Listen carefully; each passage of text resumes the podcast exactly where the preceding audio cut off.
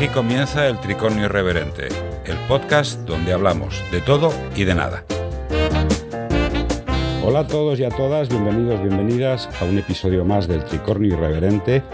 Este tricornio va a tener un tema bastante, bastante complejo y bastante delicado porque hay gente que no, no lo entiende o no lo quiere entender y se llama, se titula el podcast Amor, Poliamor y otras hierbas. Y hoy contamos con nuestros invitados, Paloma Rivas Gallardo, que es psicóloga. Hola Paloma, ¿cómo estás? Hola, buenos días. ¿Qué tal? ¿Cómo estamos? Pues nada, agradecida de estar aquí acompañándoos de nuevo.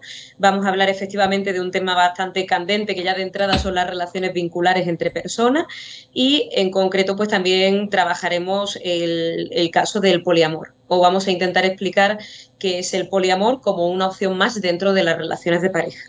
Y también con nosotros está Nicolás eh, Ureña, que es sociólogo, máster en sociología aplicada por la Universidad de Málaga y actualmente doctorando en sociología, vamos a ver que lo tengo aquí apuntado, que no se me olvide, en sociología sobre la sociabilidad española. He dicho bien lo de doctorando, ¿no? Sí. ¿Qué tal estás? Bueno, bienvenidos eh, oyentes, muchas gracias Carlos, Paloma. Sí, exacto. Vamos a hablar de, del poliamor y como yo estoy especializándome en la sociabilidad y en la forma de construir las relaciones sociales, este tema es troncal eh, en lo relacionado con lo afectivo. Así que espero que salga un podcast entretenido y que por lo menos nos dé para debatir. No, hombre, por supuesto. Pero antes que nada, la cosa que siempre nos ocupa al principio es presentar los libros y cómics recomendados. Y vamos rápidamente con ello. Tenemos, eh, en primer lugar, eh, tratando el tema del poliamor y, y, las relaciones afectivas, Abierta, que es un relato personal y sin censura sobre el amor, libertad y no monogamia, de Rachel Krantz. ¿Podemos amar y ser libres a la vez? ¿Sentir tanto confort como lujuria? ¿Alguna relación es igualitaria? ¿El placer de compensa el dolor?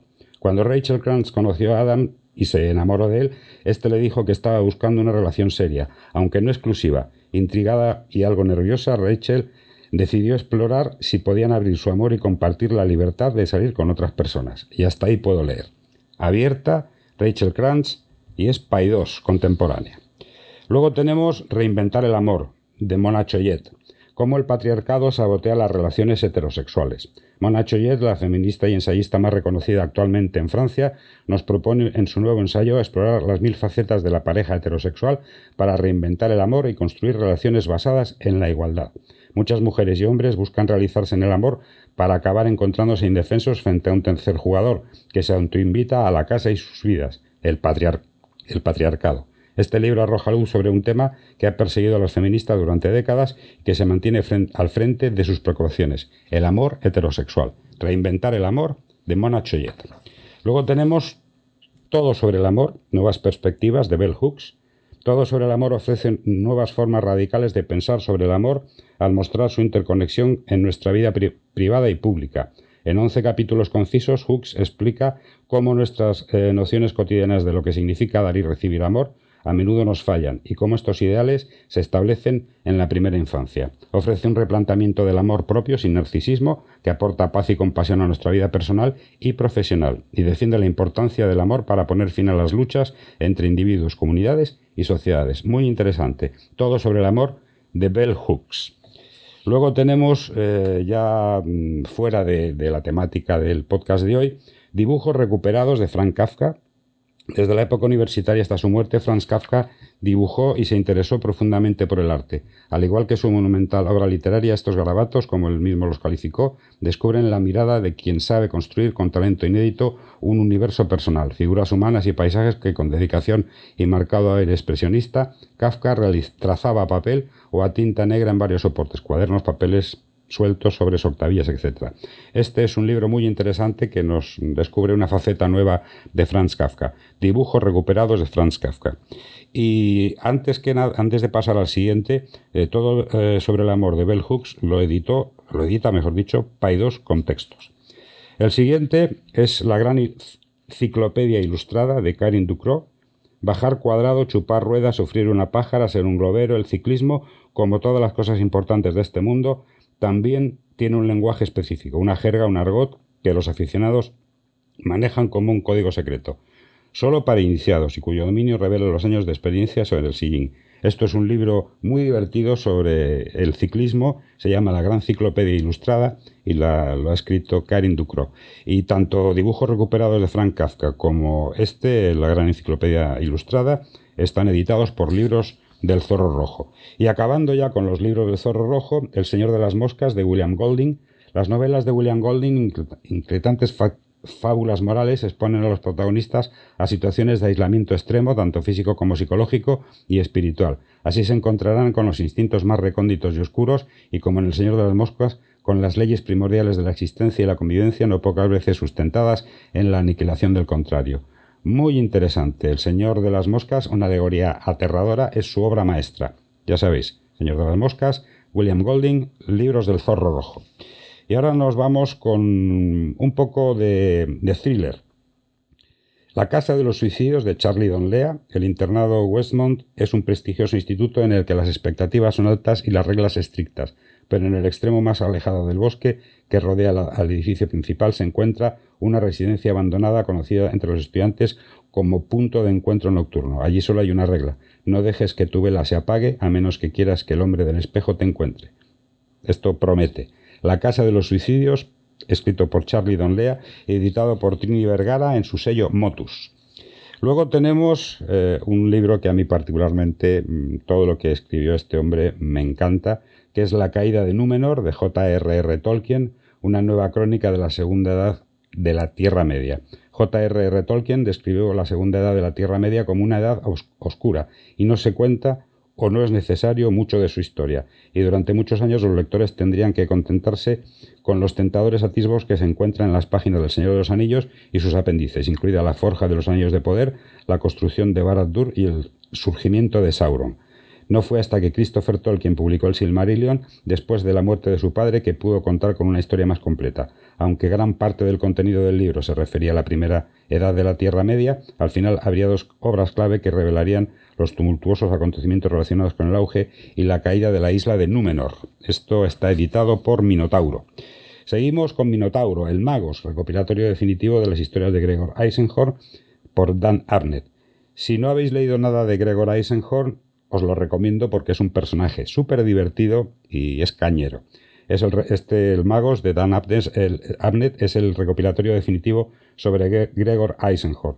El inquisidor Gregor Eisenhower se ha pasado la vida rondando los límites más oscuros y peligrosos del Imperium en su persecución de la herejía y el caos. Pero ¿cuánto tiempo puede un hombre seguir este camino sin sucumbir a la tentación de la disformidad? ¿Eisenhower sigue siendo un paladín del trono o ha sido reducido por la misma maldad que pretende erradicar.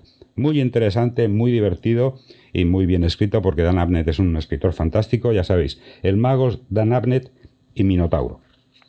Y luego tenemos eh, los libros de fotografía que no podrían faltar aquí en, en, el Tricornio. El arte de la fotografía, segunda edición, de Art Wolf y Rob Shepard. La fotografía de calidad es mucho más que hacer fotos atractivas, es mostrar todo lo demás lo que se considera destacable en el mundo y hacerle sentir algo especial. En este libro, el maestro de la fotografía Art Wolf le proporciona las herramientas más necesarias para que lo consiga, para que se desprenda de los prejuicios que limitan a muchos artistas y consiga transformar su fotografía en el proceso. Este es muy interesante, está editado por Fotoclub, El arte de la fotografía, segunda edición por Art Wolf y Rob Shepard. Y luego tenemos el negativo digital, procesamiento de imágenes RAW en Lightroom, Camera RAW y Photoshop, de Jeff Shue. Disparar en formato RAW otorga a los fotógrafos el control total sobre la calidad de sus imágenes, dedicado exclusivamente a este tema. El negativo digital muestra cómo obtener el mejor resultado del revelado RAW y el óptimo uso de Photoshop para alcanzar imágenes espectaculares. Esto está editado por Photoclub. El negativo digital, procesamiento de imágenes RAW en Lightroom, Camera RAW y Photoshop de Jeff Shue. Luego la iluminación perfecta de Roberto Valenzuela, la luz es uno de los elementos clave en la fotografía, hacer un buen uso de ella es uno de los mayores retos de los profesionales de la imagen. Hablar de iluminación no solo es introducir o eliminar los puntos de luz adecuados en una escena, sino también asumir que la luz es una fuente de creatividad y expresión que influye en la visión de la imagen. Esto está editado por Fotoclub, al igual que el anterior, el negativo digital, y esto es un libro muy interesante para fotógrafos que quieran aprender a dibujar con luz. Es. Eh, es muy interesante. La iluminación perfecta, Roberto Valenzuela y Fotoclub es la editorial. En cómics, Las muchas muertes de Laila Star, de Ram V y Felipe Andrade, Cuando la muerte se vuelve mortal, es un cómic muy, muy interesante y muy potente. Cuando la muerte se vuelve mortal, como decía, la humanidad está a punto de descubrir la inmortalidad. Como consecuencia de lo anterior, el avatar de muerte es arrojado a la Tierra para llevar una vida mortal en Bombay, en el pellejo de la veinteañera Leila Star, mientras intenta aceptar su nueva mortalidad. Entonces, esto tiene muy buena pinta. Las muchas muertes de Leila Star, Ram V y Felipe Andrade y está editado por Planeta Comic. Luego nos vamos eh, con cómics de Cartem, El arte fantástico de Frasetta, de J. David Spurlock. El arte fantástico de Frasetta es un libro que no dejará indiferente a ningún amante de la ilustración, la ilustración bélica y los cómics americanos de los años 60 y 70. Son ilustraciones míticas de este, de este ilustrador, Frasetta, y junto con un conjunto de entrevistas a personajes como Jason Momoa, extractos de bocetos, ilustraciones y detalles curiosos sobre el artista, su vida y su proceso de trabajo. Y es la obra definitiva sobre Frank Frasetta. Este está editado por Carten Comics. Luego tenemos Tolkien, Viaje por la Tierra Media, de J.R.R. Tolkien, Vicent Ferré, Leo Carruthers, Catherine eh, McWayne y Michel Devaux. Esto es eh, la mejor selección de archivos ordenados por conceptos, escritos por autores especializados y apasionados de la obra de, Tolkien, que no solo hacen análisis exhaustivo de los documentos, sino que lo acercan a todos los públicos de una manera clara y precisa, sin tecnicismos innecesarios o textos redundantes. Aquí encontrarás manuscritos, mapas, bocetos, borradores, dibujos y acuarelas del autor dignos de estar en la vitrina de un museo. Tolkien viaje por la Tierra Media, varios autores, Cartem Comics. Y ya vamos con los de Norma. Norma Editorial, El Asesino Integral 1 y El Asesino Integral 2, que son eh, eh, dibujados y, guionizados por Mats y Luke Jacamón que es eh, en el que se basa la próxima película de David Fincher con Michael Fassbender, el asesinato puede ser una profesión como otra cualquiera. Precisa paciencia, destreza y mucha sangre fría, pero sobre todo exige no dejar rastro. Eso es lo que el asesino, llamémoslo así, a falta de un nombre mejor, ha hecho hasta ahora, vivir como un lobo solitario, cumpliendo contratos sin dejar huella. Y en el segundo, en el Integral 2, el asesino ha pasado oculto los últimos años cuatro de su vida, los, últimos cuatro años de su vida y ha tenido un hijo y una existencia paradisíaca en la costa de Venezuela, pero un encargo inapelable lo obliga a volver al trabajo enredándolo en un juego mortal con epicentro en La Habana. Esto hasta aquí puedo leer. Norma ha publicado El asesino integral 1 y El asesino integral 2 por Max y Luke Jacamon. Luego tenemos una maravilla, Frankenstein, de George Best y Mary Shelley, que es eh, una novela gráfica basada en el Frankenstein de Mary Shelley, es una deslumbrante adaptación del clásico de Mary Shelley en una edición de lujo. En un siglo XIX de innovaciones técnicas y revolución industrial, el Frankenstein de Mary Shelley surgió como una de las figuras fundacionales de la literatura, fantástica inglesa, una novela magistral que el tiempo ha transformado en leyenda, un héroe de destino trágico, un paria rechazado por todos y ante todo por quien lo creó, una espiral de locura, soledad e insoportable venganza. Ya sabéis, Frankenstein, George Best y Mary Shelley, y esto es de Norma. Y luego el Undertaker, edición integral en blanco y negro, que es, está mm, por Javier Dorison y Ralph Meyer, el mejor western actual en una espectacular edición de lujo en blanco y negro. La muerte prolifera en el oeste americano, accidentes, enfermedades y tiroteos suelen acortar abruptamente la vida de sus habitantes. Enterrarlos con decoro es tarea de Jonas Crow, un sepulturero ambulante que viaja de pueblo en pueblo, ofreciendo horas fúnebres a precios populares. Sus posesiones se reducen a un carromato, dos caballos, un buitre que lo sigue a todas partes, este está interesado en lo que pueda caerle, y un pasado que del que no consigue escapar. Esto es también por editado por eh, Norma, Undertaker, de edición integral de blanco y negro, por Javier Dorison, Xavier Dorison y Ralph Meyer. Y por último, el que yo considero uno de los mejores, eh, uno de los mejores dibujantes de, guionistas de, del cómic actual, con Dionet y el Enki por supuesto, Exterminador 17, ¿Tiene alma un androide? ¿Se puede plantear preguntas más allá de sus límites físicos? Enki creó hace más de 20 años esta obra que se ha resistido a la perfección al paso del tiempo y que ahora se edita con mejores técnicas. Exterminador 17 Dionet y el Enki y también editado por Norma. Y ya sin más, vamos a pasar a nuestro, a nuestro tema de hoy, que tiene, como yo digo, su enjundia. Vamos a ver, yo planteo una cosa. El amor es químico, es psicológico, es físico. ¿Qué es el amor, Paloma? Bueno, vamos a ver, el amor, eh, para empezar, dependiendo de la perspectiva desde la que lo evaluemos, ¿no? Es decir, el amor tiene muchas facetas, porque aquí entiendo que estamos hablando de un amor romántico porque el amor tiene muchas facetas, el amor hacia la familia, el amor hacia las amistades, el amor hacia las mascotas, el amor hacia uno mismo. Entonces también eh, cuando hablamos del amor de pareja estamos haciendo un análisis del amor bastante reduccionista. Estamos hablando solo del amor romántico o vincular, ¿no? No estamos hablando del amor en otras facetas. Entonces, bueno, vamos a ver, a nivel científico o neurológico podríamos decir que el amor eh, de pareja tiene un componente pasional, en los inicios, que esto efectivamente produce o mejor dicho, se produce a través de eh, una superproducción de diferentes hormonas cerebrales, como pueden ser la serotonina, la dopamina, la oxitocina, entre otras. Pero, ¿qué es el amor a lo largo de una relación de pareja cuando la pasión sexual se ha reducido? Pues aquí el amor, creo, que sinceramente eh, no se podría definir como una verdad absoluta. Para algunas personas el amor será la compañía, para otras personas el amor será tener eh, una amistad, para otras personas el amor puede ser generar a través de esa relación una familia o llevar a cabo proyectos de vida. Entonces, ¿Qué es el amor? ¿Qué es el amor a nivel científico o qué es el amor eh, vincular de pareja, eh, digamos, por elección a lo largo de la vida? Pues yo creo que cada pareja lo definirá de una forma distinta, incluso cada persona lo definirá de una forma diferente.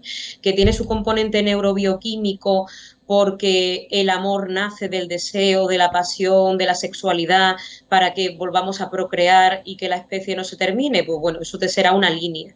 Y después habrá otra línea de por qué se mantienen las relaciones a largo plazo, que será eh, probablemente el deseo de por qué dos personas o encuentran un nexo de unión para seguir creciendo en la vida, ya sea a nivel familiar o a nivel simplemente vincular entre los dos. Yo tengo que haceros una apreciación que es particular y propia, como siempre a veces tienen un poco de, ironía y de irreverencia. Yo, eh, hablando del amor, existe lo que es el enamoramiento, ¿no? Eso, en eso estamos de acuerdo, que hay una etapa de enamoramiento que suele durar unos seis meses. Pues yo pienso que esa etapa de enamoramiento en una pareja es un estado de gilipollez permanente en esos seis meses.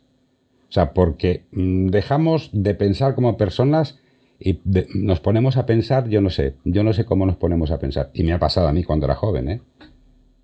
O sea, que yo, mm, vamos, era gilipollas. O sea, no tenía.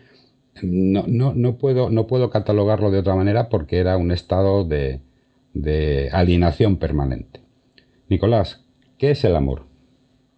Pues, eh, a colación de lo que dices, sí que es cierto, no recuerdo que no sé dónde lo había leído o dónde lo he escuchado, pero me parece una buena definición. Con respecto a lo que tú comentas, Carlos, que parece ser que el enamoramiento es un estado de enajenación eh, transitorio.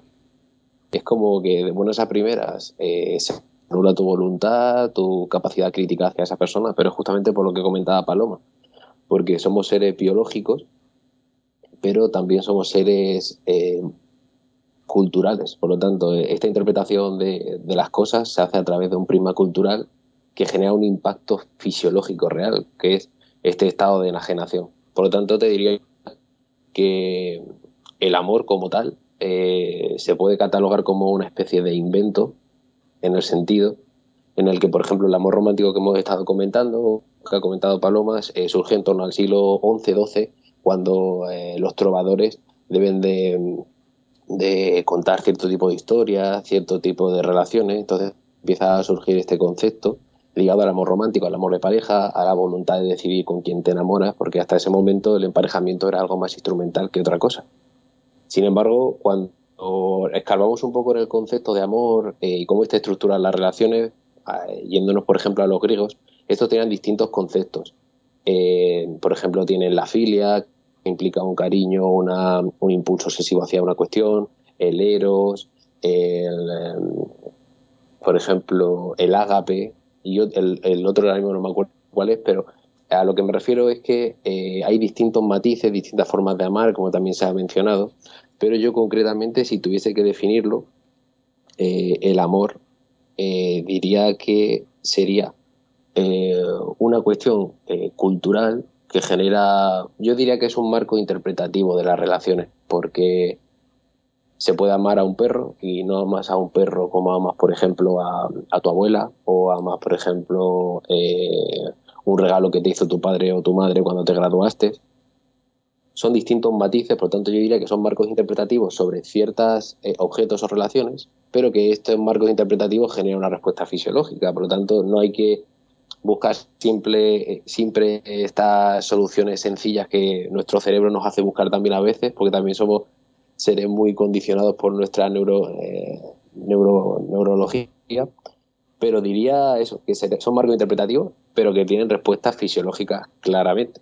Por lo tanto, diría, eh, siguiendo tu reverencia, que es un invento que nos hemos creído, que nos aplicamos y yo del que estoy muy orgulloso, la verdad. Bueno, Porque pues sin amor no se puede vivir. Sí, no, pero yo quiero hacer otra apreciación de las mías, que como siempre a veces sorprenden. Yo veo el amor, la relación de pareja, tal y como está establecida la, en, en la sociedad que es una pareja heterosexual y monogámica, porque el resto, ya lo veremos más adelante, es tabú o es mm, reprobable, entonces la relación heterosexual y monógama, una vez que pasas el estado de gilipollez, de esa enajenación transitoria que tú has dicho, y que coincides en lo que yo decía, se convierte en un contrato. Un contrato en el que no está firmado por ninguna de las dos partes, pero está eh, hecho de una forma consuetudinaria, es decir, tú me respetas, yo te respeto, tú me apoyas, yo te apoyo, tú necesitas consejo, yo te lo doy, yo necesito consejo, tú me lo das. Y así todas las, las em, estipulaciones que queráis. ¿Esto es así, Paloma? Esto es así en la gran mayoría de relaciones porque efectivamente eh, cuando generamos un, vínculo afectivo, emocional con diferentes personas, no nos vamos a engañar, estamos esperando una reciprocidad. Es decir, el otro espera algo de nosotros y nosotros esperamos algo de la otra persona. Eh, de hecho, también una de las razones por las que eh, socialmente, y aquí Nicolás seguramente sepa incluso más que yo, socialmente buscamos tener relaciones a lo largo de la vida, eh, ya no solo es por la creación de la familia, el mantenimiento de la familia o el mantenimiento de un legado, sino también eh, por temas culturales y sociales como pueden ser el intentar eludir el sentimiento de soledad. Pero también mantenemos relaciones de pareja o relaciones vinculares familiares o relaciones con amistades por el hecho de que en la sociedad, por ejemplo, en la que vivimos actualmente, eh, se compartiéndose, por ejemplo, vivienda, compartiéndose gastos, compartiéndose eh, ciertas cosas de la vida cotidiana, la gente va hacia adelante mejor, porque muchas personas no pueden eh, vivir de manera completa y absolutamente independiente, esto estamos hablando sobre todo a nivel económico. Entonces, bueno, los motivos por los que la gente mantiene una relación de pareja es que son muy diversos, no solo es el amor, el, amor o el enamoramiento del que estamos hablando al principio, o sea, del que estamos hablando que esto pasa al principio y que puede tener... Eh, que puede estar quizá más asociado a estas cuestiones biológicas o a esa necesidad biológica de seguir procreando, de que el planeta eh, siga teniendo humanos y demás, esto efectivamente dura un tiempo. A veces es mejor que al inicio, otras veces se va degradando, pero las cuestiones por las que se mantiene una relación de pareja a lo largo del tiempo pues son muy diversas y a veces también eh, pues está relacionado con la, dependencia, la dependencia emocional o la necesidad eh, social de poder vivir en, pues en una vivienda o conllevar gastos familiares, etcétera, etcétera. Nicolás. Exacto. Además, eh, por ejemplo, eh, se puede explicar con respecto a, por qué amamos o por qué mantenemos relaciones de pareja. Desde el plano evolutivo, como tú comentabas, eh, Paloma, pues por el mero hecho de la reproducción y por lo tanto el mantenimiento de la especie, eso puede tener una explicación evolutiva. Luego también en el plano material o económico, pues eh, viendo cómo están las circunstancias o como siempre ha vivido en un eh, contexto de, dominancia o de eh, casi de supervivencia, dos personas pues pueden eh, mantenerse vivas de una forma más fácil porque se distribuyen los roles, eh, el hombre trabaja, la mujer eh, cuida, mantiene el hogar, etcétera.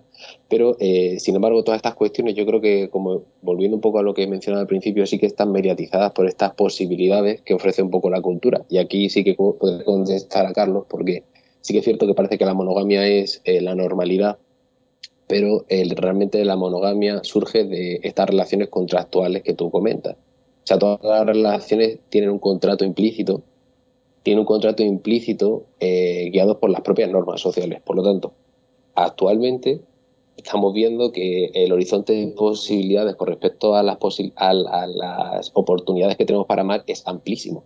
Es amplísimo porque, eh, para empezar, ha habido un cambio en la intimidad, un cambio de entender esas relaciones y, sobre todo, un cambio eh, que ha vuelto esa intimidad más pública. Aquí me explico, y es que, por ejemplo, las relaciones ahora son más democráticas y se busca la autonomía, la individualización, la libertad. Por lo tanto, esto genera oportunidades para que gente se defina aromántica, se defina asexual y no tienen que encajar en, estos, eh, en estas formulaciones como, por ejemplo, la monogamia. Que sí que es cierto que como existe actualmente, sí que hay una, una discriminación, una exclusión, porque no son la mayoría. Sin embargo, eh, hemos pasado de unos amores o de unas relaciones más vinculadas a lo material, a lo económico o incluso al eh, cambio de estatus social con los matrimonios o la permanencia en el mismo, a un amor eh, confluyente, es decir, un amor más puro, relaciones puras, donde existe esa reciprocidad, se, se habla de este respeto, de que se tomen decisiones consensuadas, de que exista casi una equiparación democrática en la intimidad de nuestras casas, de nuestros hogares o, donde vivamos nuestras relaciones amorosas. Por lo tanto, esto me parece súper interesante porque esto es lo que da cabida a nivel contextual al que exista el poliamor. Desde el plano que creo que lo abordaremos. ¿Por qué? Porque eh, si vamos, si hablamos del poliamor como algo ajeno a las relaciones románticas, todos somos poliamorosos, porque poliamor significa tener muchos amores. Pues lo que hemos hablado antes, quiero a mi perro, a mi abuela, eh, me encanta leer, yo qué sé, eh, Pérez Reverte o a quien sea. Entonces, amamos distintas cosas. Pero eh, creo que esta posibilidad existe porque ha habido esta revolución sexual, esta revolución cultural, y por lo tanto, esto nos permite simplemente que nos planteemos que hay gente que es poliamorosa. Esto es lo más interesante. O sea, sí que creo que existe una, una pulsión biológica a eh, la reproducción, obviamente, porque eso existe ahí a nivel evolutivo, y sí que es cierto que de, esa, de ese contexto cultural se generó todo este ropaje, eh, perdón, de este contexto material se, se generó todo este ropaje cultural del amor, amor romántico, todo esto que estamos hablando. Yo quiero hacer una pregunta que a mí... Dime, Paloma. perdona, no sé, no sé si puedo añadir algo. Que efectivamente, como muy bien dice Nicolás, ahora somos más libres, ¿no? Es decir, los contratos antes eran eh, quizá contratos más estrictos en todos los sentidos, porque incluso muchas personas no tenían la capacidad de tomar decisiones en esos contratos, ¿no?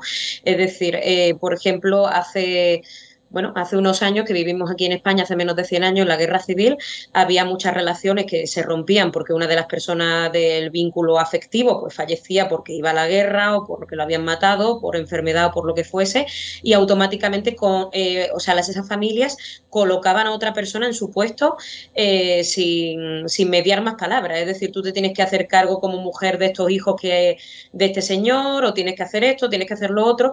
Y bueno, las mujeres en ese aspecto hemos tenido eh, muchos problemas para tomar decisiones a lo largo de la historia sobre quién podía llegar a ser nuestras parejas, ¿no? Y también es cierto que aquí quizá en en Europa, en la Europa que nosotros conocemos, las relaciones tienden a ser más monógamas, pero en otras culturas eh, hay relaciones completas y absolutamente patriarcales en las que a lo mejor un hombre puede tener a seis mujeres. Eh, por la razón X que sea, porque cada una se encargue de una tarea o porque necesite, tener, o sea, entre comillas, quiera esa persona tener hijos con, seis mujeres, que quiera tener un linaje más amplio. Entonces, claro, eso también podríamos considerarlo poliamor. No sé, pregunto, esto quizás es para otro debate, pero ¿podríamos considerar a ese tipo de culturas en las que hay un hombre que está casado con seis mujeres, podríamos considerar esa relación poliamorosa? O eso es una subyugación, porque claro, esas mujeres a lo mejor no están de acuerdo en estar en esas relaciones, pero por cultura o por sumisión pues tienen que hacerlo. Entonces sí que es cierto que yo estoy con Nicolás, en, como hemos comentado antes, ¿no? que el sentido del, amor es muy amplio, que aquí quizás estamos hablando más del amor romántico, pero eh, que dentro del concepto del amor, que es tan amplísimo, pues efectivamente el poliamor, digamos como nosotros lo entendemos, o al menos aquí en Europa, creo que conllevaría que es una relación entre dos personas que acuerdan voluntariamente, con respeto y concepto de dignidad, el poder tener también relaciones sentimentales o sexuales con otras personas, ¿no? Que a su vez probablemente también estén de acuerdo con otras personas en tener esas relaciones sexuales, emocionales, afectivas o simplemente de entretenimiento.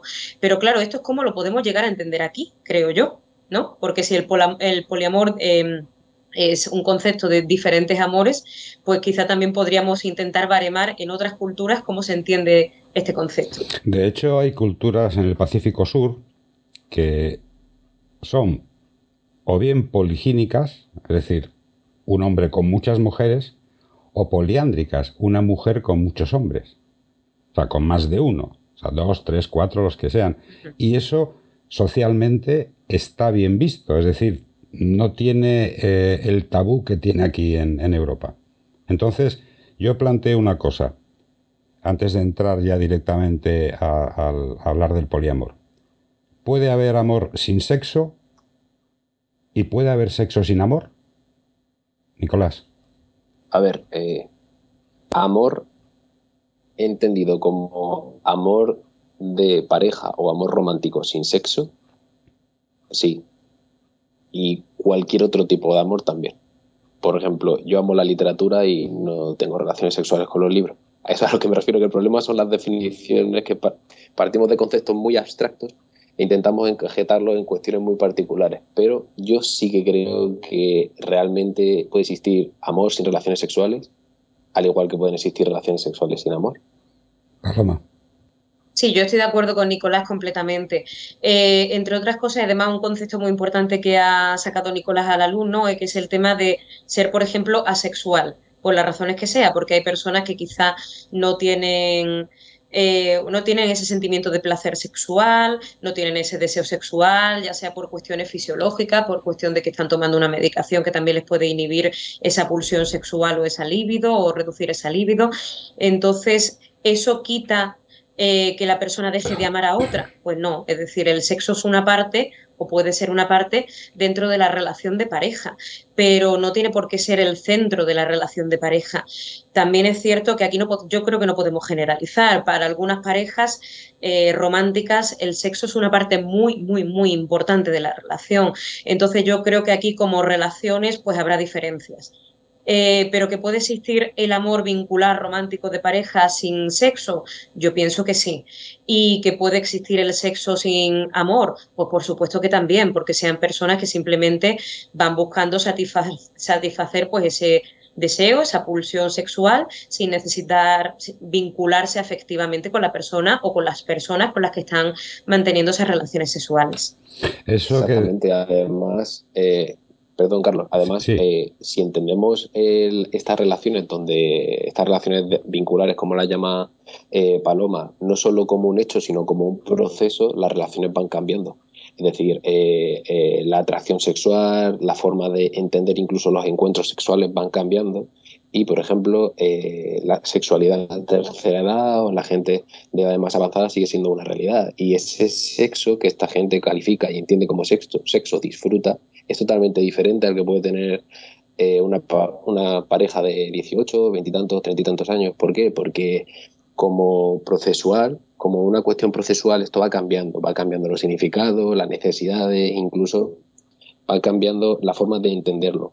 Por lo tanto, yo creo que, o sea, eh, coincido plenamente que se pueden tener sexo sin, eh, sin amor y amor eh, sin sexo. Y principalmente porque creo que, al igual que por donde va, creo que el podcast, todo esto está relacionado mucho a, los marcos culturales, porque asociamos que debe haber una exclusividad, un régimen de propiedad entre eh, los miembros de la relación, porque está implícito en este contrato, pero creo que se han roto este tipo de contratos y ahora hay una amplitud de posibilidades. Estamos en las ETTs de las relaciones. O sea, eh, contrato contigo, contigo quiero no sé qué, contigo quiero esto y me parece bien, me parece bien.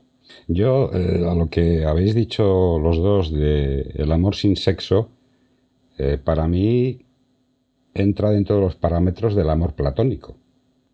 Un amor sin sexo, mm, estar eh, no enamorado, pero sentir una, una pulsión por cierta persona y no hay ningún sexo, ni, ni hay, inclusive muchas veces ni hay reciprocidad por parte de la otra persona. Eso se convierte en un amor platónico, que muchas veces es un amor destructivo, porque te hace eh, tener una serie de, de ideas, una serie de pensamientos y, una, y, haces una serie de acciones que muchas veces llegan al desastre. Si no, miremos los libros del, siglo XIX con los amores platónicos, eh, los hombres perdidamente enamorados de una, de una jovencita y al final acaban, ¡pum!, pegándose un tiro. ¿Por qué? Porque no le ha correspondido ese amor y demás. Pero bueno, eso, son, eso es literatura.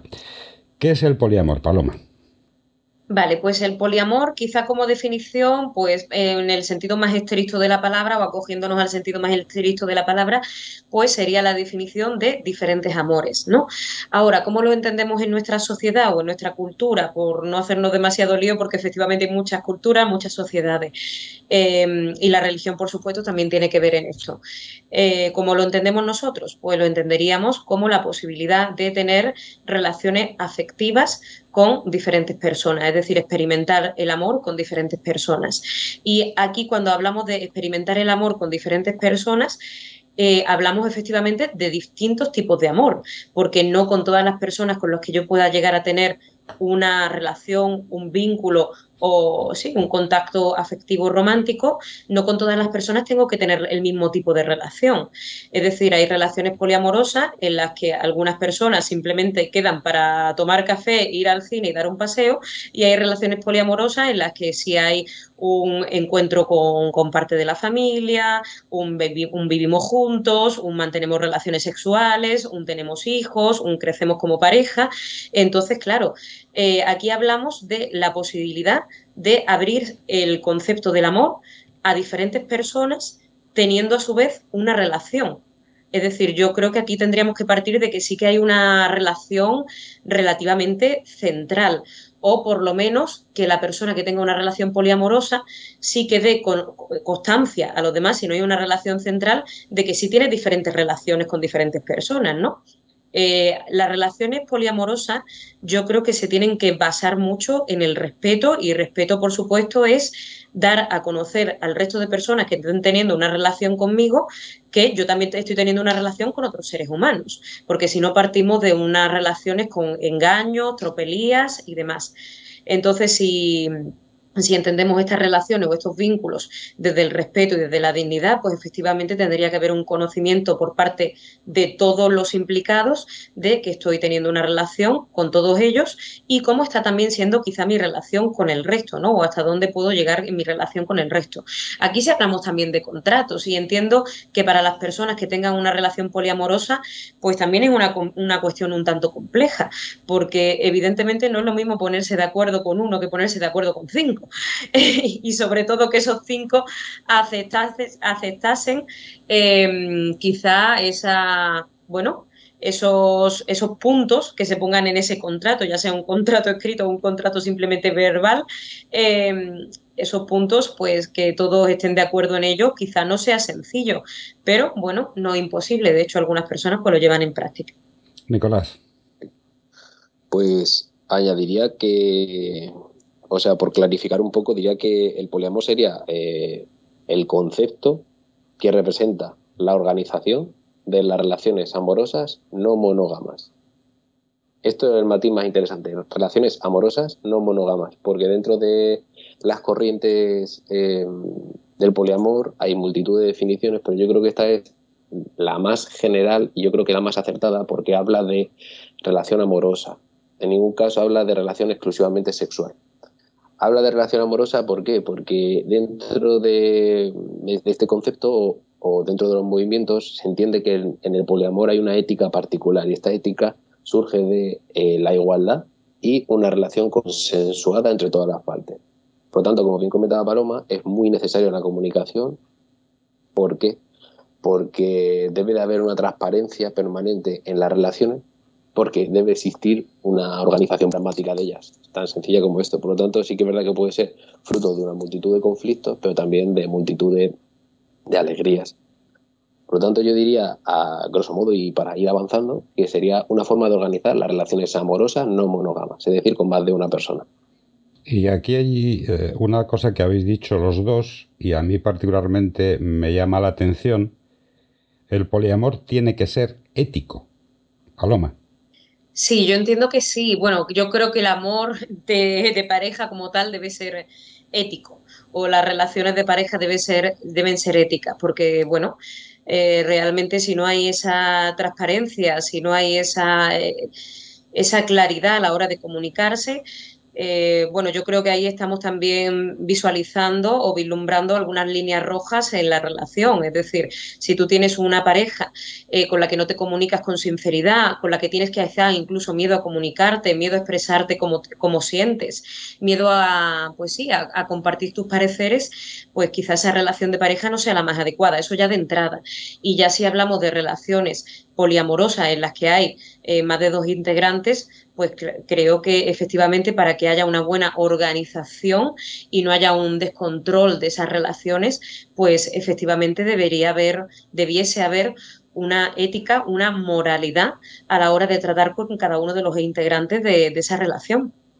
Que además, como muy bien ha dicho también Nicolás, cuando hablamos de relaciones de amor, no hablamos directamente de relaciones sexuales. Es un poco el ejemplo que he puesto anteriormente, ¿no?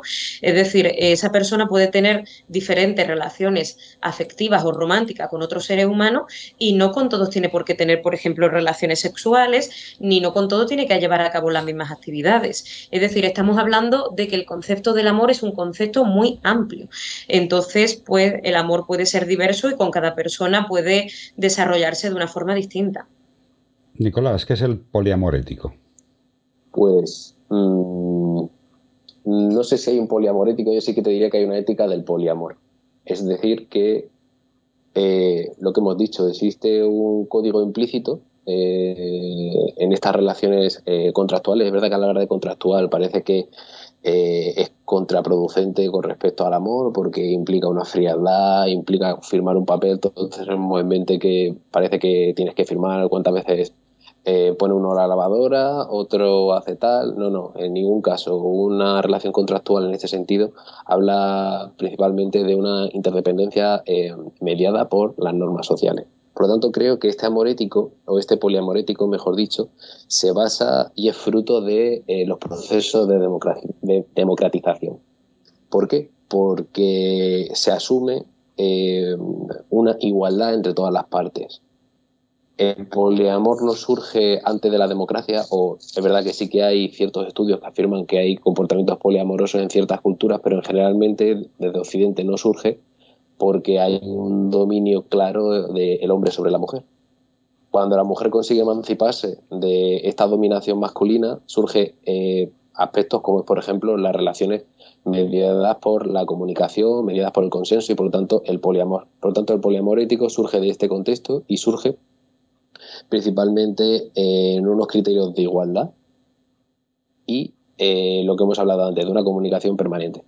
Por lo tanto, esta ética del poliamor eh, me parece que contribuye muchísimo a, no solo en el plano experiencial, porque eh, la monogamia eh, implicaría o implica en algunas ocasiones renunciar a, otras cuestiones. ¿Por qué? Porque existe una ética de la monogamia, por lo tanto yo, esta ética de la monogamia se basa principalmente en criterios de propiedad o en criterios de exclusividad sexual, aunque no afectiva, o ciertas partes de los afectos sí, pero ciertas partes de otros afectos no. Sin embargo, el poliamor no, el poliamor y dentro de esta ética poliamorosa, eh, todos los movimientos, y yo creo que aquí coinciden casi todos, están en contra de la dependencia emocional, porque asumen que en esta dependencia radica el dolor, el dolor que surge del amor. De hecho, hay un libro muy importante a este tema que es de una socióloga, Eva Ayud, que se llama ¿Por qué duele el amor? El amor duele porque existe una dependencia emocional, sobre todo de las mujeres hacia los hombres, que implica que aguanten y utilizo esta palabra, aguanten muchas cosas que no deberían de hacer. Por lo tanto, el poliamor yo creo que implica un movimiento de liberación brutal, brutal y, necesario y yo creo que poco a poco va siendo más generalizado y que veremos eh, pues las consecuencias de ello, bueno, ya las estamos viendo, pero dentro de mucho las veremos todavía más. ¿Quiénes son las personas que practican el poliamor, Paloma? Sí, eh, Rápidamente quería decir una, una, cosa en coalición a lo que acaba de decir, eh, de, lo que acaba de comentar Nicolás, y es que hay una palabra que resuena mucho en consulta, que evidentemente es un concepto, ¿no? Mejor dicho, en la dependencia emocional, y eh, otro, el tema, otra palabra, el tema de aguantar. Eh, bajo mi punto de vista o mi experiencia clínica, en el momento en el que se aguanta ya no hay amor ya hay efectivamente un aguante, una lucha, una guerra interna, ¿no? Que muchas veces pues se lleva en soledad porque hay personas que no eh, se sienten preparadas para comunicar hasta qué, hasta qué punto están sufriendo de esa dentro de esa relación vincular. Pero efectivamente, eh, en el momento en el que la relación se convierte en un te tengo que aguantar, ya sea de un lado hacia otro, del otro hacia el otro, me da igual, aquí yo creo que ya hay una ausencia de amor. Aquí ya hay una especie de adaptación, mala adaptación o injusta adaptación o mala supervivencia o injusta supervivencia para la persona que está aguantando, ¿no? Y después, ¿quiénes son las personas que practican el poliamor? Bueno, yo creo que aquí no hay eh, un perfil exacto, ¿no? Es decir, eh, yo en clínica sí que me encuentro, sí que me encuentro que personas que están empezando a tener relaciones de poliamor y de una forma quizá, mm, o sea, que lo están ya verbalizando de una manera más abierta, son personas quizás más jóvenes, más jóvenes, personas con una eh, mentalidad bastante abierta, personas incluso que se identifican a sí mismas como no binarias también, es decir, personas que yo creo que huyen en líneas generales un poquito de las etiquetas o que quieren identificarse a sí mismos como seres humanos más libres en sí mismos y también en las relaciones. Pero eh, al final el poliamor es una opción más dentro de las relaciones románticas y yo creo que no habría que mm, encasillar en un tipo de personas que lleva a cabo el poliamor, sino que lleva a cabo el poliamor quien realmente lo desea y quien encuentra los medios para llevarlo a cabo, para llevar a cabo este tipo de relaciones. Sí que es cierto que yo lo que yo también he experimentado en clínica a través de mis pacientes, de aquellos que eh, bueno, comparten conmigo que tienen relaciones poliamorosas, sí que normalmente me comentan que todas las partes de la relación tienen relaciones poliamorosas.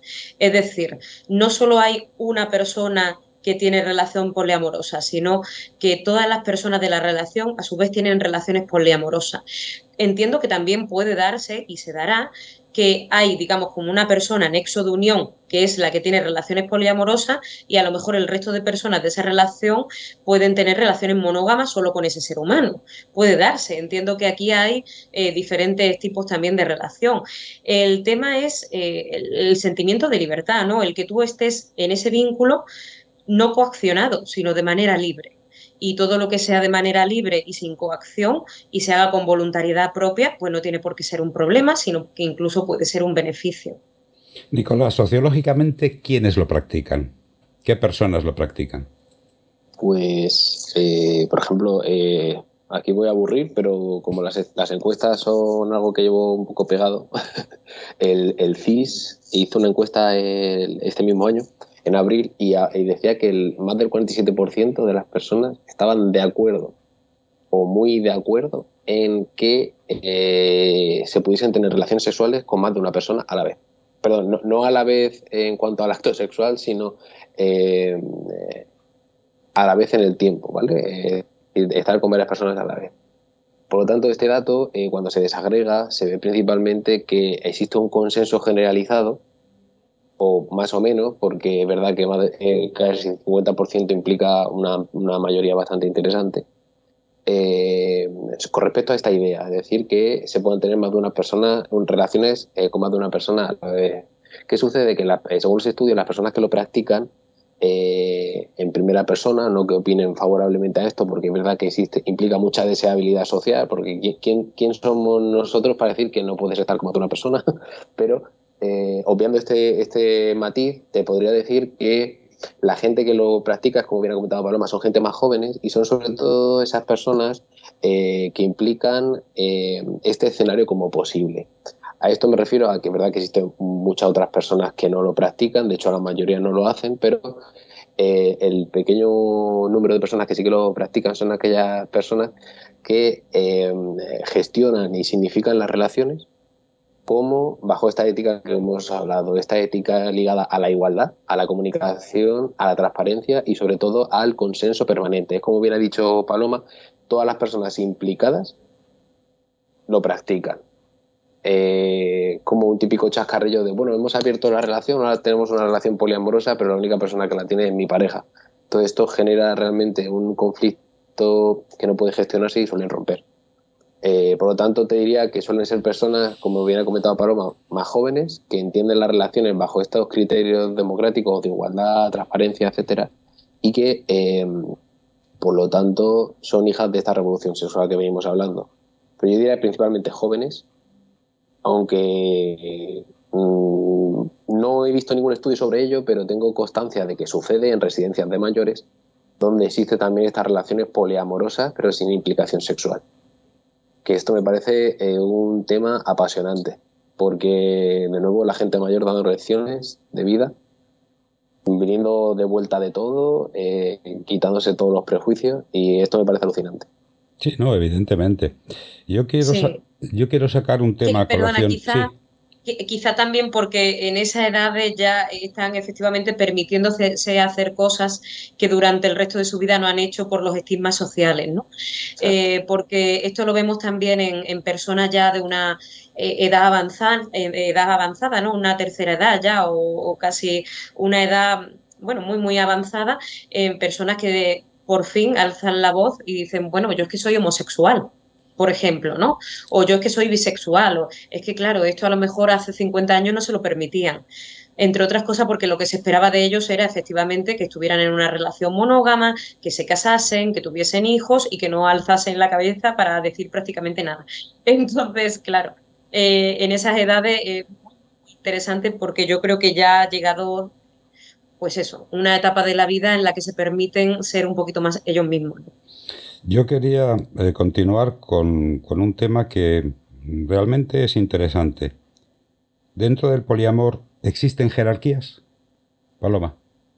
Dentro del poliamor existen jerarquías. Bueno, a ver, como bien ha dicho eh, Nicolás, se entiende que el poliamor tiene que tener diferentes características, ¿no? Una de ellas, eh, el que no haya monogamia, de forma consensuada, otra la ética y otra la responsabilidad. Y por lo tanto estamos hablando de una democracia. En una democracia como tal no debiese haber jerarquías porque cada uno es igual y la opinión de cada uno debiese contar exactamente lo mismo. Entonces yo entiendo que dentro de un poliamor digamos, ético y saludable, no debiese haber jerarquías de poder. Y vuelvo a repetir, dentro de una relación monógama, yo creo que tampoco debiese haber jerarquías de poder. Pero porque entonces estamos hablando, estamos hablando de una relación de por un lado, una persona que sea autoritaria y por otro lado, una persona que sea sumisa. Porque en el momento en el que hay jerarquías dentro de una relación de dos personas, me da igual el tipo de relación, es decir, eh, no, ni en relación romántica, relación familiar, relación eh, de colega, relación de compañeros de trabajo. En el momento en el que hay eh, jerarquías, estamos hablando de que una persona tiene potestad sobre otra. Y eso, pues, no sé hasta qué punto se puede llamar relación de libertad. Nicolás. A ver, eh, sí es cierto que una cosa son las definiciones teóricas o globales que hacemos sobre los fenómenos, como por ejemplo el caso del poliamor con respecto a esta ética, igualdad, reciprocidad, transparencia. Sin embargo, sí que creo eh, que como en todos, en, en, todos los entramados de relaciones sí siempre existe un poder. Es decir, siempre existe una influencia de cierta persona o grupo de personas sobre el resto. Es verdad que esta influencia no tiene por qué ser eh, permanente, es decir, esta influencia se va negociando según el contexto, según el aspecto que influya a la otra. Por lo tanto, esto siempre, el poder siempre se genera porque existe una dependencia entre las personas, entre las personas que se están relacionando. Por lo tanto, yo creo que sí que es cierto que en el poliamor también existirá un tipo de, eh, de poder. poniendo un breve ejemplo, eh, una persona que un grupo de personas que mantienen una relación poliamorosa y una de ellas eh, tiene un carácter más, no violento, pero simplemente posesivo o que a lo mejor le gusta tener la razón o tiene este tipo de perfil eh, que roza un poco tintes autoritarios, pero sin que llegue a ejercerse una violencia ni nada. Sí que aunque existe una relación de igualdad, transparencia, siempre hay gente que ejerce una mayor influencia, porque a lo mejor tiene eh, mayor capacidad de oratoria y puede convencer al resto para que hagan lo que él quiera, o tiene, por ejemplo, más recursos económicos y puede dar regalos o, tener alguna forma eh, de proyectar su estatus que haga sentir inferior a los demás. Por lo tanto, sí que creo que existe eh, una relación jerárquica, pero no en, un sentido estricto de dominación, como pueden ser, por ejemplo, relaciones eh, monógamas patriarcales, que sí que existe realmente una jerarquía implícita y que no puede romperse en ningún caso. Sí que como, por ejemplo, eh, el amor líquido todos estos conceptos así más eh, postmodernos, creo que el poliamor surge de esto y sí que es algo más flexible y no creo que haya entiendo que como todo en la Villa del Señor habrá violencia, habrá relaciones que salgan mal, pero creo que eh, por regla general eh, existe eh, una jerarquía pero muy flexible y no creo que haya realmente conflictos significativos al respecto. Sí que es verdad que esto lo, lo, digo con la teoría en la mano. No he visto ningún estudio respecto al tema, pero si algún oyente lo conoce, por favor que no lo haga llegar, porque me gustaría leerlo. Sí que es cierto que, eh, a ver, jerarquías, es que, claro, eh, efectivamente yo hablo, digamos, de, cómo en las relaciones sociales debiesen darse esas relaciones para que todo el mundo esté en una posición eh, similar, ¿no? ya sean relaciones monógamas o relaciones de poliamor o relaciones de, de cualquier tipo, ¿no? sí que es cierto que quizá que puede haber algún tipo de jerarquía cuando dentro de esas relaciones poliamorosas se da prioridad a un tipo de relación que a otra. Me explico. Imaginaros unas, unas, personas que están dentro de un matrimonio, una pareja que está dentro de un matrimonio y ellos consensúan que pueden tener relaciones sexuales cada uno pues, con las personas que deciden. Estaríamos hablando de relaciones poliamorosas, pero esas personas están consensuando a la vez que su relación de matrimonio, digamos que va por delante de esas relaciones sexuales que puedan tener con otros seres humanos. Entonces, ahí quizás sí que habría una jerarquía en esas relaciones poliamorosas en el sentido de la relación matrimonial está encima y las relaciones sexuales, tanto para un lado como para otro, pues quizás están un poco por debajo porque ah, una cosa concreta es el mantener relaciones sexuales y otra cosa es el vínculo que nosotros tenemos como pareja de hace ya muchos años o pocos años, me da igual, o la familia que hemos creado o la estructura que nosotros tenemos. Entonces, aquí sí que habría eh, jerarquías, pero también entiendo, como bien dice Nicolás, que al final las jerarquías se dan quizá de manera natural en todos los tipos de relaciones, porque efectivamente hay gente con un carácter más predominantemente autor, autoritario y personas con un carácter predominantemente más sumiso, ¿no? Aquí también hablamos de los diferentes tipos de apego. Hay gente que en las relaciones sociales va buscando precisamente eh, un apego en el que sentirse protegido seguro. Eh, hay personas que tienen un tipo de apego más intermitente, hay personas que tienen un tipo de apego seguro, hay personas que tienen un tipo de apego ambivalente. Entonces, esto ya no sería solo en una relación poliamorosa o monógamo, sino en todos los tipos de relaciones que un ser humano puede tener a lo largo de su vida. Yo me acuerdo. Exactamente, de hecho, Ay, perdón. Sí, sí, no, sigue, sigue, sigue Nicolás. No, digo que de hecho, esto que, comenta eh, Paloma se llaman eh, relaciones primarias, es decir, este matrimonio que ella comenta se llama relación primaria, es decir, eh, de dónde surge la motivación para generar las relaciones secundarias que serían las que crearían esa red de poliamor. Sin embargo, aquí vemos lo interesante que es esto, porque vemos que hay como una especie de conducto que comunica la monogamia con el poliamor. Y es que esta relación siempre sigue siendo la central.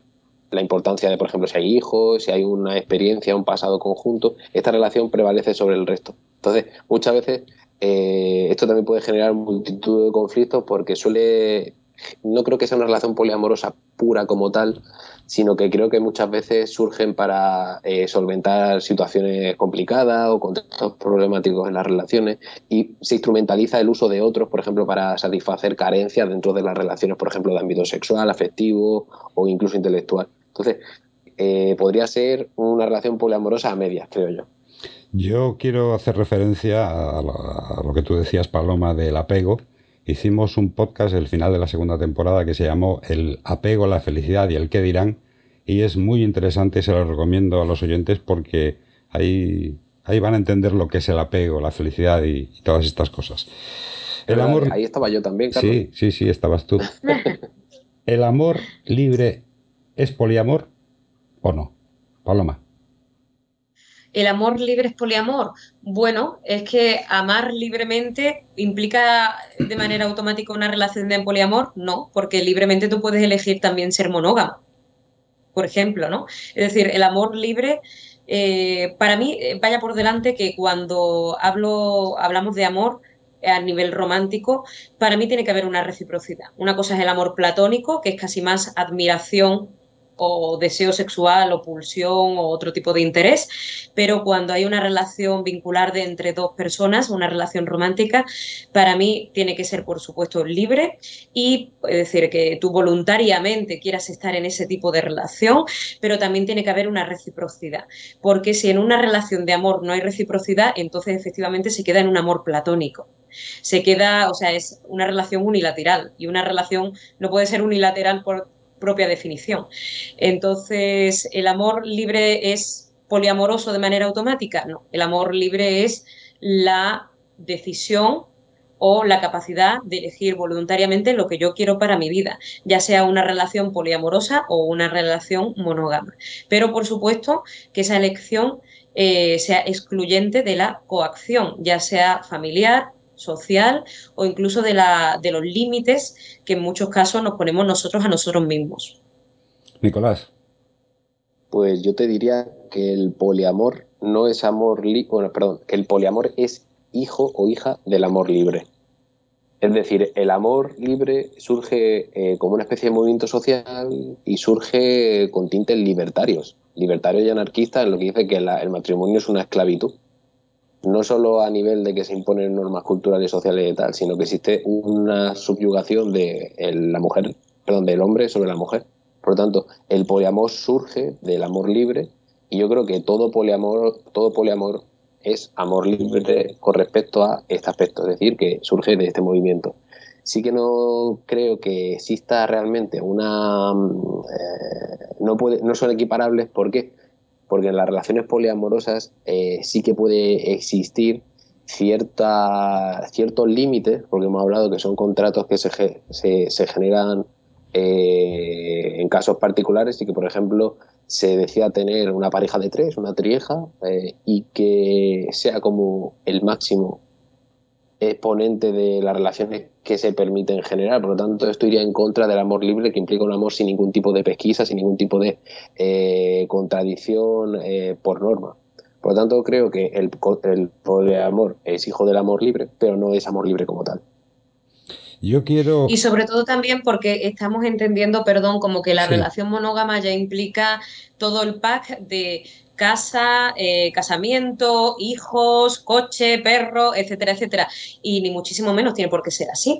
Es decir, se está practicando a día de hoy también un tipo de relación que es monógama, pero en la que no hay matrimonio, no hay casamiento, en la que tampoco hay hijos, incluso que cada una de las personas de la relación eh, monógama vive en casas diferentes. Es decir, que esto eh, yo creo que también es sinónimo de bastante libertad, porque la persona tiene prácticamente autonomía para todo, exceptuando quizá para estar con otras personas, porque en este concreto, en esa relación, no se haya consensuado que haya posibilidad, digamos, de, poliamor o de tener relaciones afectivas o sexuales con otros seres humanos, ¿no? Pero bueno, yo creo que lo más interesante de todo esto es que el amor y las relaciones están avanzando, igual que está avanzando la sociedad, y que sí que es cierto que venimos quizás de unas relaciones, bueno, quizás no, seguro, de unas relaciones eh, más coaccionadas y subyugadas a lo que debiese ser, y ahora las personas estamos teniendo más libertad para elegir lo que realmente deseamos. Eh, y por supuesto también una cosa muy interesante que ha dicho Nicolás, ¿las relaciones poliamorosas son completamente libres? Bueno, pues sí y no, porque a lo mejor hay relaciones poliamorosas en las que hay libertad absoluta y completa para tener relación con todas las personas que esas personas deseen, a su vez, y otras en las que a lo mejor hay unos límites muy claros, ¿no? De, oye, somos nosotros tres o somos nosotros cuatro, pero no dejamos entrar a nadie más. Entonces, eso hasta qué punto sería amor libre, ¿no? Porque ya me estás poniendo una barrera de que no puedo relacionarme con un quinto, porque tenemos que relacionarnos solo entre nosotros cuatro. Es, quizá complicado, es complicado, pero muy interesante también. Yo quisiera traer a colación ahora algo que se ha dicho aquí y que realmente tiene unas connotaciones bastante importantes. La monogamia social y la monogamia sexual. ¿Qué diferencias hay? ¿Cómo se, articula esto, Nicolás? Pues eh, te diría que eh, la monogamia sexual es un producto, perdón, la monogamia sexual, sí, es un producto de la monogamia social.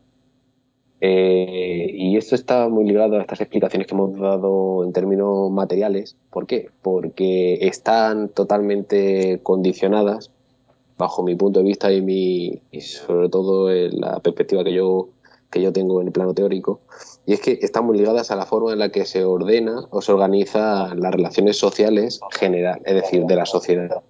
Cómo se organiza el trabajo, cómo se organiza el reparto de las tareas, etcétera.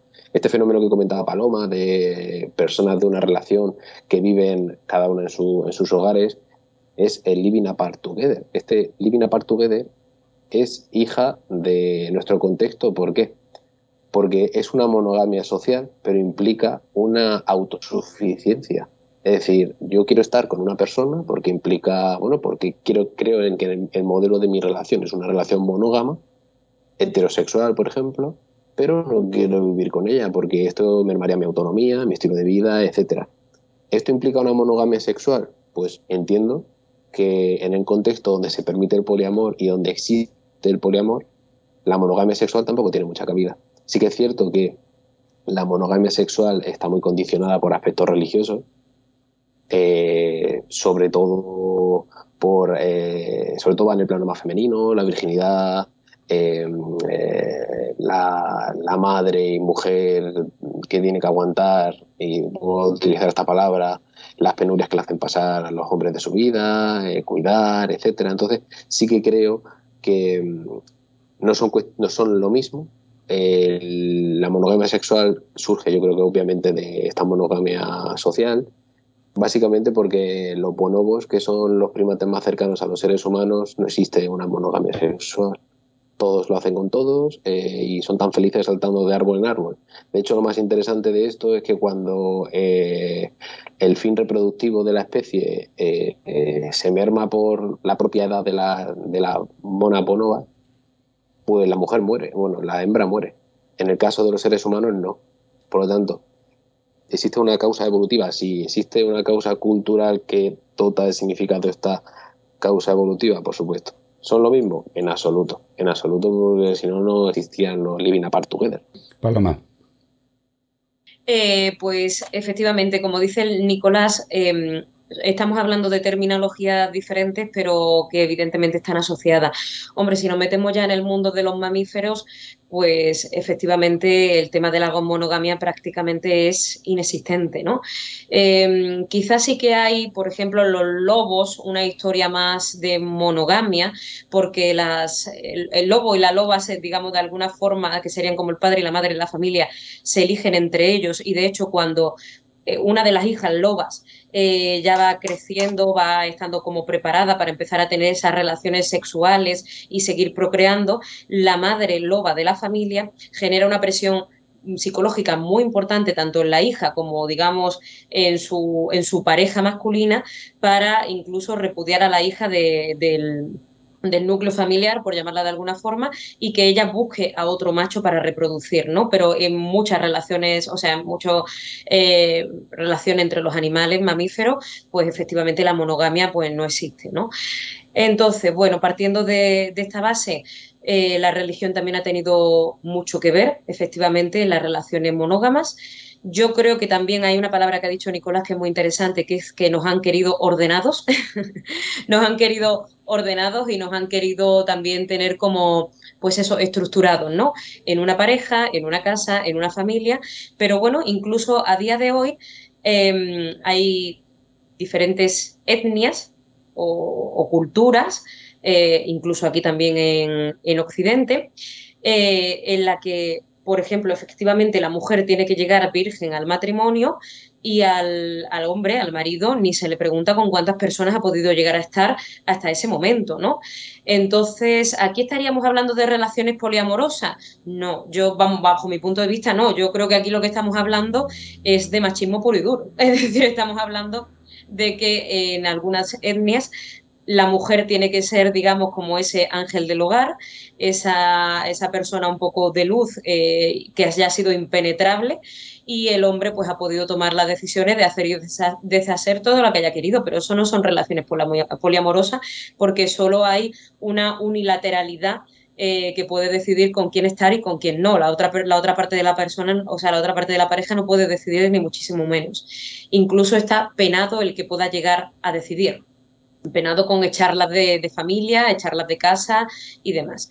Así que, bueno, efectivamente la, la monogamia pues tiene mucho que ver con la cultura, tiene mucho que ver con la religión, la monogamia sexual, por supuesto que también.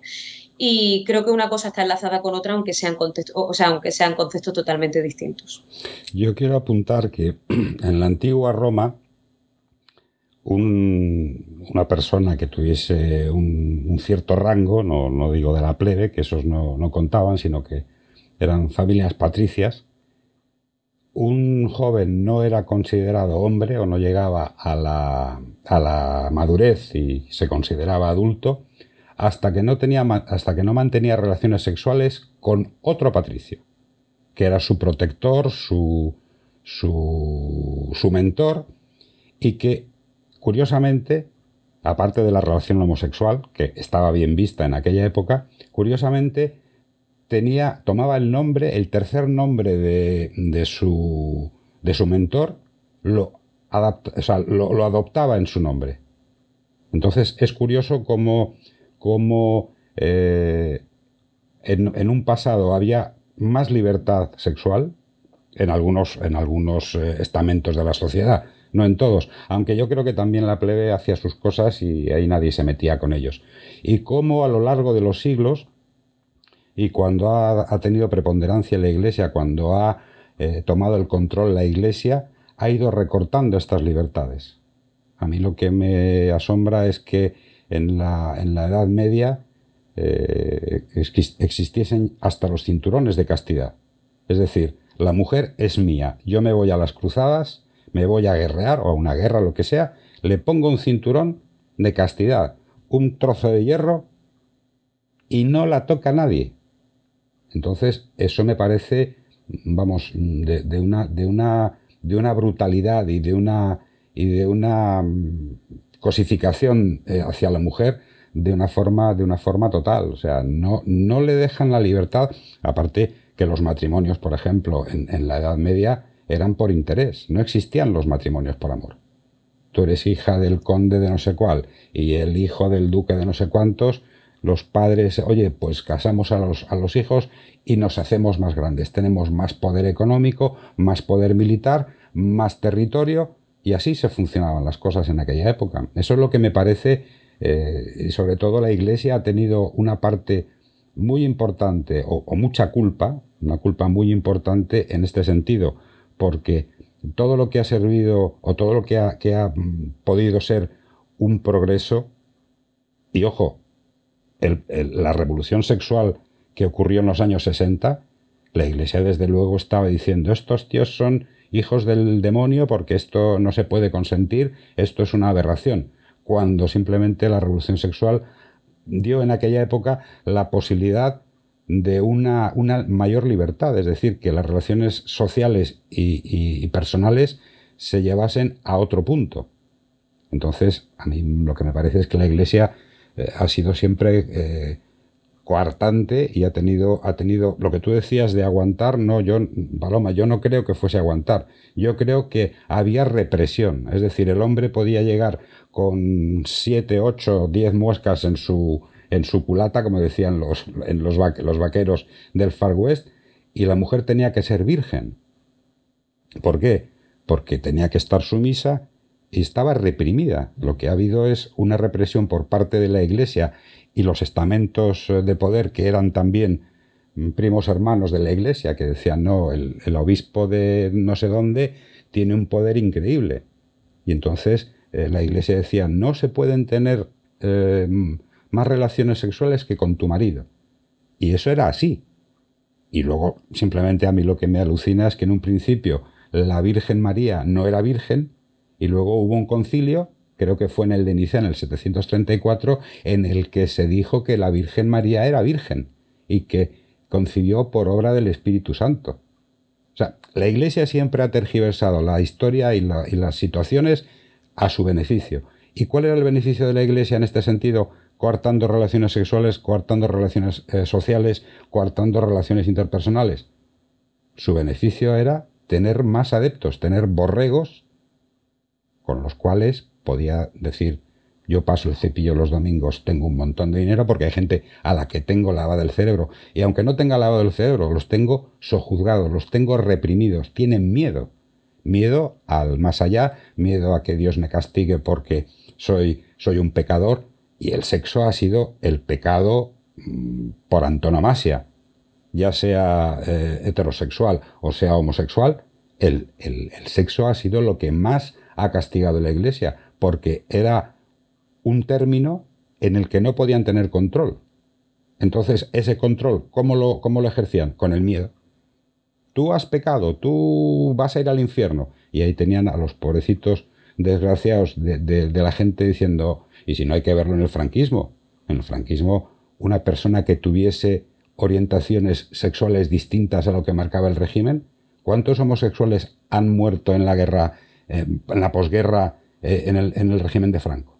Muchísimos. ¿Cuántas lesbianas han metido en, en manicomios y les han hecho electroshocks y les han hecho burradas para curarles?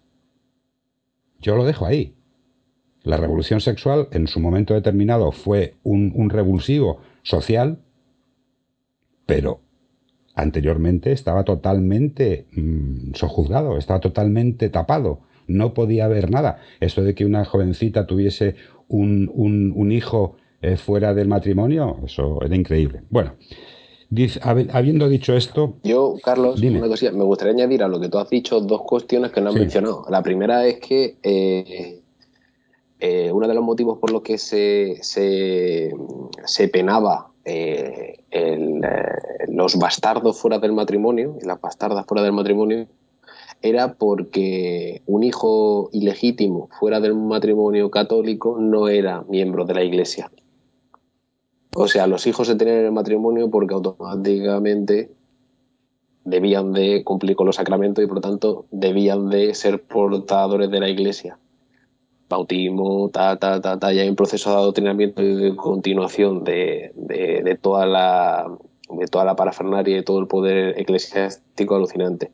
El segundo motivo, eh, es un motivo demográfico que no entiendo que no, no, sería intencional, porque muchas de estas cosas no surgen intencionalmente, pero sí que tienen una funcionalidad social. Y es que cuando eh, se prohíben las relaciones sexuales antes del matrimonio, se, acorta o, o, se, mejor dicho, se pospone el acceso a la posibilidad de tener hijos. ¿Qué sucede? Que la gente no vivía con la calidad de vida que vivimos ahora.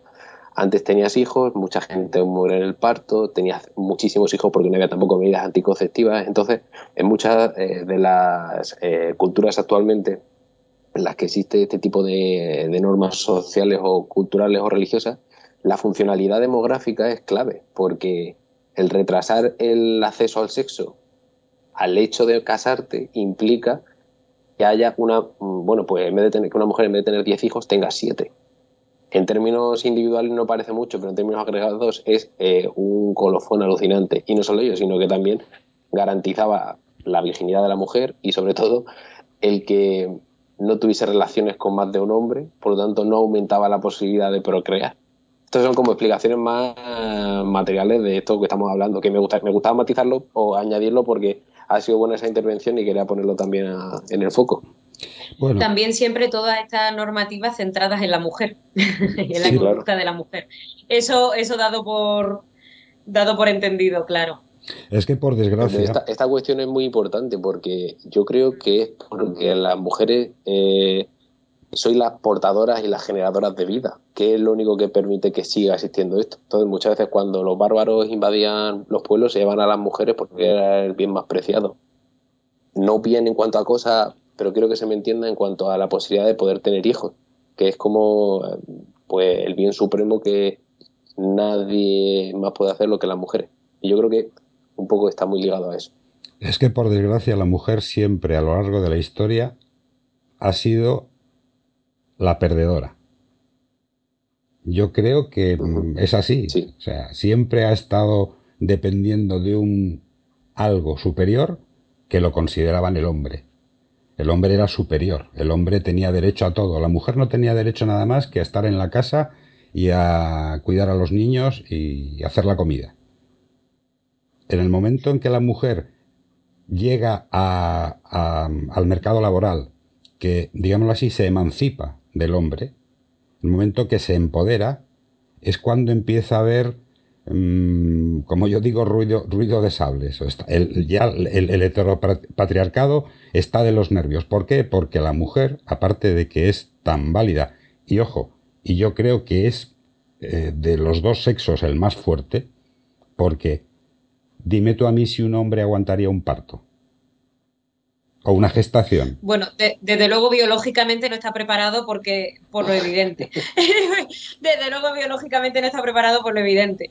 Eh, pero bueno, eh, más allá de quién sea más o menos fuerte, es cierto que la mujer ha sido la gran perdedora a lo largo de la historia, ya de entrada desde la religión católica, bueno, cristiana, católica, apostólica, romana, desde la que nosotros nos regimos, la mujer ha nacido a través de la costilla de un hombre. Es decir, nosotros somos como la segunda parte, ¿no? un poco casi el residuo, lo que ha nacido de una parte ínfima del cuerpo del otro. Em, y bueno, a raíz de ahí, pues efectivamente hemos tenido diferentes dificultades a lo largo de, la historia y como bien decía Nicolás, por reconectar con todo esto del, poliamor, em, gracias a diferentes revoluciones, entre ellas también al feminismo, eh, yo creo que podemos estar hablando a día de hoy de poliamor, ¿no? De poliamor y de libertad a la hora de decidir. Vuelvo a repetir, decidir cada uno lo que quiera decidir, pero libertad, porque esto ha sido coartado, sobre todo para las mujeres, históricamente. Entonces, el poder decidir estar con más personas, estar con una o estar soltero es algo, es un lujo que podemos darnos a día de hoy. Igual que las mujeres a día de hoy podemos decidir no tener hijos si no queremos tenerlos. Eh, entonces, estos son libertades que a día de hoy nos podemos tomar por fortuna y hace a lo mejor 50 años no nos tenemos que ir tan lejos, pues no se podían tomar. Eh, tú decías, Carlos, que se que metían a ciertas mujeres los psiquiátricos, tal, para arriba, para abajo.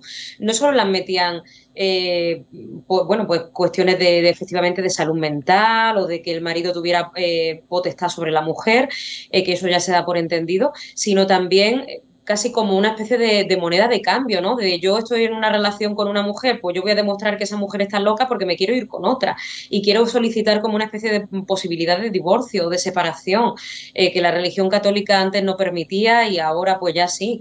Entonces, pues efectivamente con las mujeres se han hecho muchas barbaridades, con las mujeres que eran estériles y no podían tener hijos, también las han metido en manicomios hasta hace no demasiado. Eh, las han estado dando terapias de electrochoc eh, como si fueran histéricas y enfermas mentales por no poder tener, no poder, digamos, dar al mundo para lo que hemos venido al mundo, que es para ser madres, ¿no? Y el valor de la mujer ha estado en la maternidad. Tú decías también antes que, los romanos, los patricios, no se consideraba hombre hasta que no tenían una relación sexual con, con, un hombre a lo mejor superior en rango. Pero si es que hasta hace dos días, yo te diría que hasta el día de hoy, todavía se considera a las mujeres que no son madres menos valiosas que a las que lo son. Y yo creo que esto, y esto sigue pasando. Porque llegado a cierta edad, a cierta edad, la primera pregunta, si tienes 30, 35, 40, tal, es ¿los niños para cuándo? Y no se lo preguntas al marido o no se lo pregunta a la pareja masculina, se lo tienes que preguntar siempre a la mujer. Es decir, eh, que el valor de la mujer, igual que el del hombre, no puede estar basado en si eres padre, si eres madre, si eres tío, si eres primo, no, la, persona es mucho más que, que, traer una vida al mundo o ser cuidador de una persona, ¿no? Pero bueno, esto ya daría para otro debate.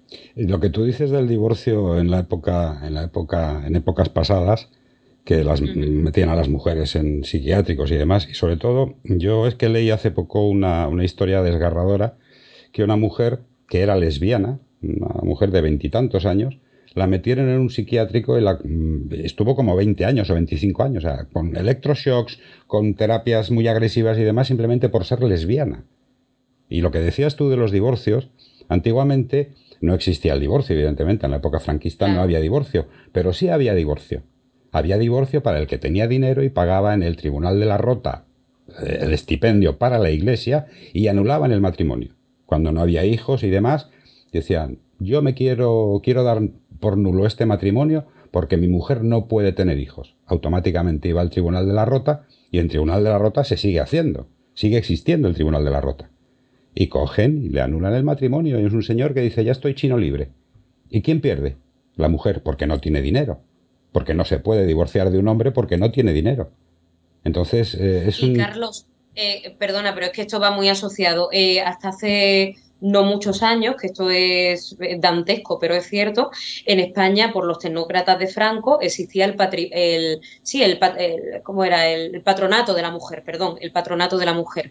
Esto implicaba que tú pudieras, digamos, denunciar a la mujer por mala conducta, por mal comportamiento, por ser extraña, por ser distinta y entre otras cosas, pues digamos, el, el divorcio, la separación se concedía a través de eso, ¿no? Es decir, efectivamente, si el marido iba y decía, pues no es que mi mujer está loca, es que mi mujer es una histérica, es que mi mujer para arriba, mi mujer para abajo, le permitían la separación con esa mujer, aunque el divorcio como tal no estuviera... Eh, bueno, no se entendiese en la sociedad quizá con esa palabra concreta, pero, pero se lo permitían, se lo permitían. Es decir, que había un régimen de control sobre la conducta de la mujer. Había, un, había reglamentos para medir la conducta de, la mujer si era lícita o, ilícita. Bueno, esos son tiempos pasados, por suerte, y ya no creo yo que no creo yo que vuelvan. Bueno, pues ya estamos acabando, quedan cuatro minutos y os voy a pedir brevemente una conclusión. Paloma, empiezas tú.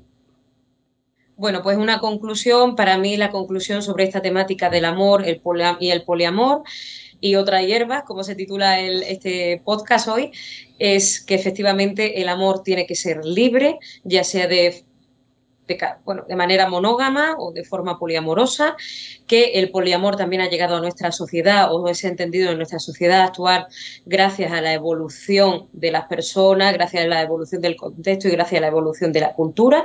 Y, por supuesto, volvemos a repetir que cualquier tipo de relación afectiva, romántica y vincular tiene que estar basada en relaciones recíprocas, eh, equitativas, desde el cariño, desde el respeto, desde el amor y desde el entendimiento mutuo, desde el entendimiento eh, general en el caso de que haya más de dos personas en esas relaciones vinculares afectivas. Eh, y bueno, y poco, yo diría que poco más, es decir, esto es una la de las relaciones de poliamor son una opción más dentro de las relaciones actuales y, por supuesto, quien quiera vivir esta experiencia, pues libre sea de vivirla, siempre y cuando pues también encuentre otras personas que de forma voluntaria y sin ningún tipo de coacción acceda a experimentar este tipo de relación. Nicolás.